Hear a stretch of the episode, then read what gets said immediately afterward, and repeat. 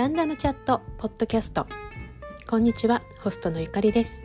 このポッドキャストはタイトル通り毎回ランダムにいろんな話をまったりしていくそんなポッドキャストです。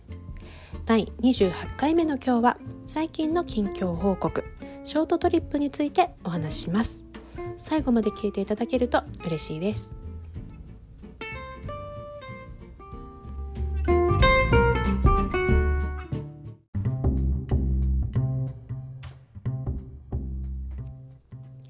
気づいたら久しぶりの更新となってしまいました。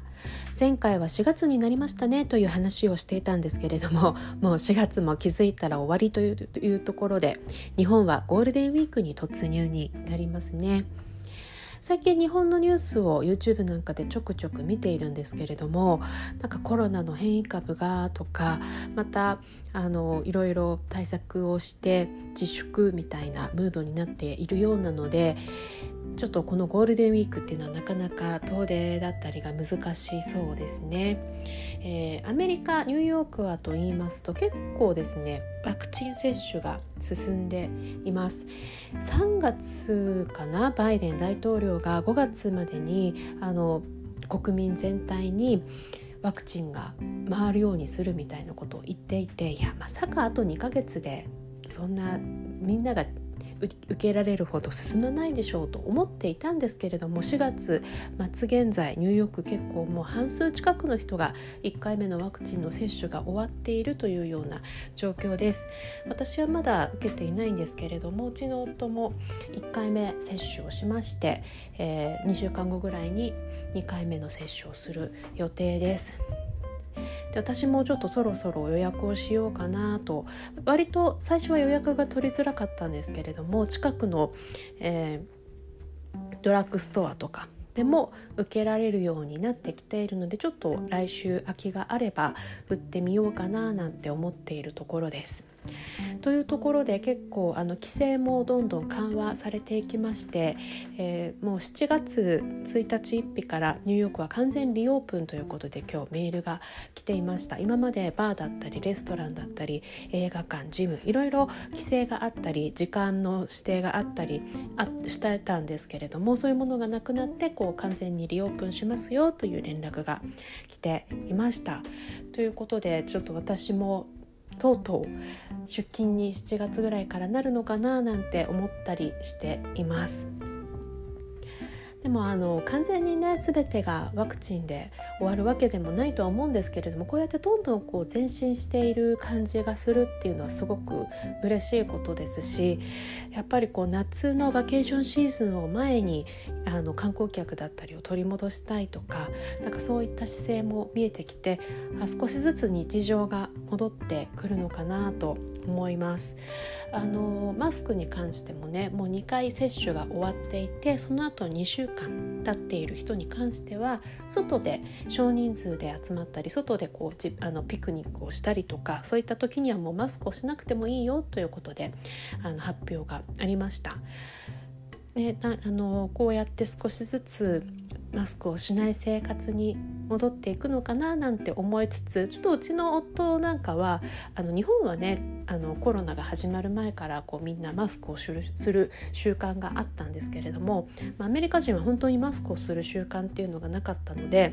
あのうちの夫はあのこのコロナが終わったとしてもマスクを定期的にするようにしたいとは言ってましたね。というのもちょっとアレルギーがあったりこの花粉の季節とかやっぱりマスクをすることでだいぶ軽減されてるって言ってました。そうですね日本でもこう花粉の季節ってみんなマスクをしてるのでアメリカもね花粉症の人結構多いんですけど今まではマスクとかをする習慣がなかったので結構つらかったと思うんですけどなんかそういった生活の変化もあるのかなと思いました。さて日本はゴールデンウィークでこれから、まあ、ちょっとどこかに行くのは難しいかもしれませんけれどもお家でのんびりしたりですとかあの少し時間があるかと思います。アメリカはねゴールデンウィークはないんですけれども私はちょっと先週少しお休みを取って郊外へあの、まあ、ショートトリップに行ってきました。行き先はですねペンシルバニア州のあの山の方でポコノスというところがあるんですけどそこに行ってきました。ちょっとね時期が悪かったので本当はもっとこう雪がある時期だとスキーができたりとかあと夏はこう結構プールとかがあったりするんですけど ちょうど本当に何もない時期というかあの私北海道出身でよくそれこそゴールデンウィークの時期に私は札幌に住んでたんですけれどもうちの祖父母が釧路というところに住んでいて、まあ、北海道の結構東の方になるんですけど結構毎年ゴールデンウィークに車でそこに行ってたんですよね。でアメリカも広いんですけど、まあ、北海道も割と 広くてですねその札幌から釧路まで車でだと今はちょっと途中高速ができたりして5時間かからないぐらいで行けるんですけど私が子どもの頃は峠をね越えていかなくてはいけなかったので日照峠というねなので片道5時間半ぐらいかかってました。であのその峠を越えていくので、まあ、ゴールデンウィークとはいえまだまだね北海道は寒いししかもその山なのでさらに寒いんですよね。あの年によってはまだ雪がちょっと残っていたりとかもうこう木とかも全然まだこう葉っぱが出てきてないような状態でこう冬みたいな景色なんですよね。でちょうどそのポコノスに行った時もそんな感じの景色で、まあ、途中こう山を通って山の中をね通っていくのでなんかその景色をすごい思い出してあの全く来たことのない場所だったんですけどなんかすごく懐かしさを感じました結構アメリカの東海岸の自然の感じは北海道とねすごく似ているのでなんかこうたまにふとこう子供の頃を思い出したりとか懐かしい気分になったりしますね。でその行く時が結構また大変であのペンシルバニア州は、えーと、ニュージャージーの隣なんですけど私が住んでるのはニューヨークですよね。であのニューヨーク州も広くってカナダの、えー、ナイアガラの滝があってそのそこを挟んでトロントのあるオンタリオ州っていうところがあるんですけどそのカナダの国境沿いまでニューヨークなんですけどそのもうちょっと西の方なんて言うんでしょうね。こう縦に長いというか。西の方はすぐもうニュージャーマンハッタンを越えるとすぐニュージャージー州になってでニュージャージー州もなんて言うんでしょうね。こう結構ニュージャージー州はちっちゃくってそのペンシルバニア州がこう横に横というか結構縦長というかペンシルバニアってあの NBA でいうとフェラデルフィアがあるところなんですけどフェラデルフィアに関してはそのニュージャージーのメインのところよりも南にあるんですけどちょっとこう結構北側にもね伸びていてニュージャージー越えると結構すぐあのペンシルバニア州になるだなっていうのを今回発見しました。でそのマンハッタンを越えてしまえばその山の方までもう全然高速でバーって飛ばしていけるので1時間半ぐらいで着いたんですけど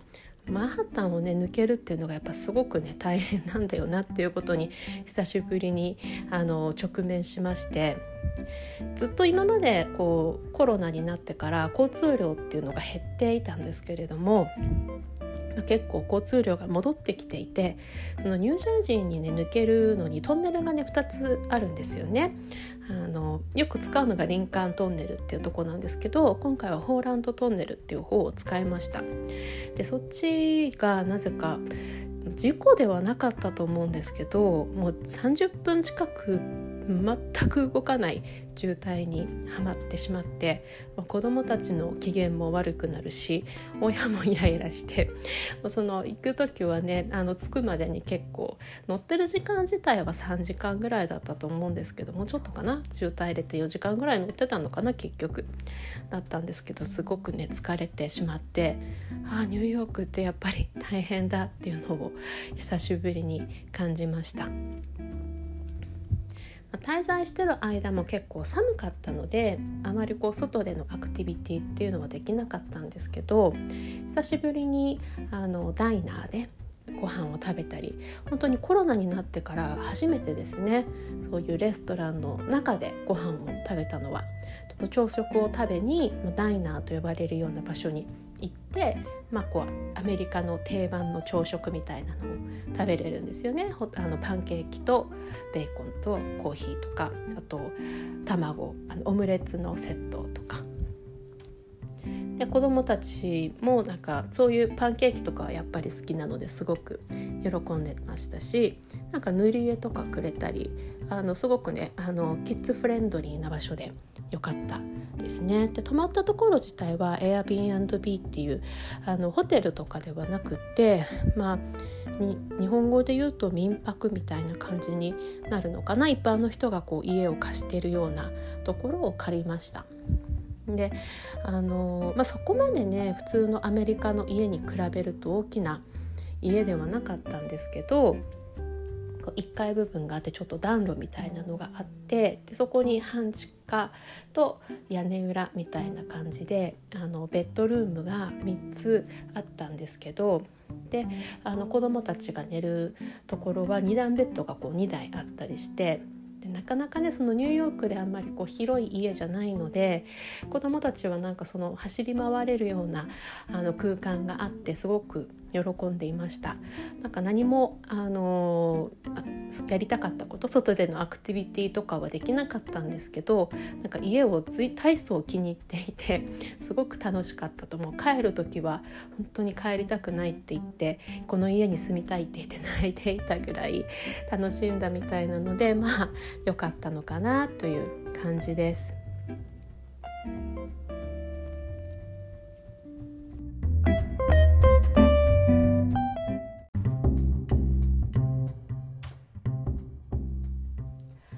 ツイッターでですねミケレさんからあの今週のラプターズというコーナーはどうかということでいただいてそれはいいやってみようと思っていたんですけれどももうラプターズの試合というかもう NBA の試合を本当に見れていないです。なので語れることが本当にないんですけど一つだけ今週のラプターズということで全く試合の話ではないんですけど、えー、ツイッターでですねラウリーが渡辺選手にこう抱きついている写真が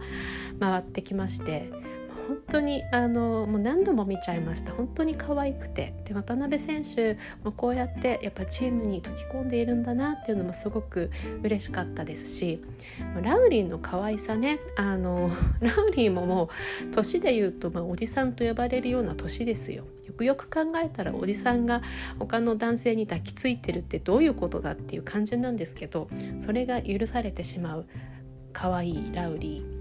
珍しいですよね特にこのスポーツプロスポーツ業界結構マッチョな文化が強い中でこの可愛らしさ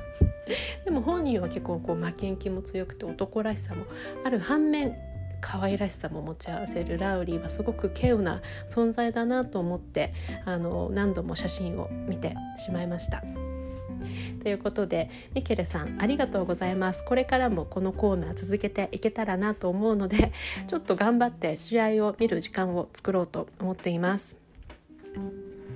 というところで今週はこの辺でというところなんですけれども番組への感想質問お便りお待ちしています。私の Twitter への DM もしくは番組宛ての E メールアドレスにお願いいたします。Twitter アカウントは yucarrie02 E メールアドレスはランダムチャットポッドキャスト ny.gmail.com です。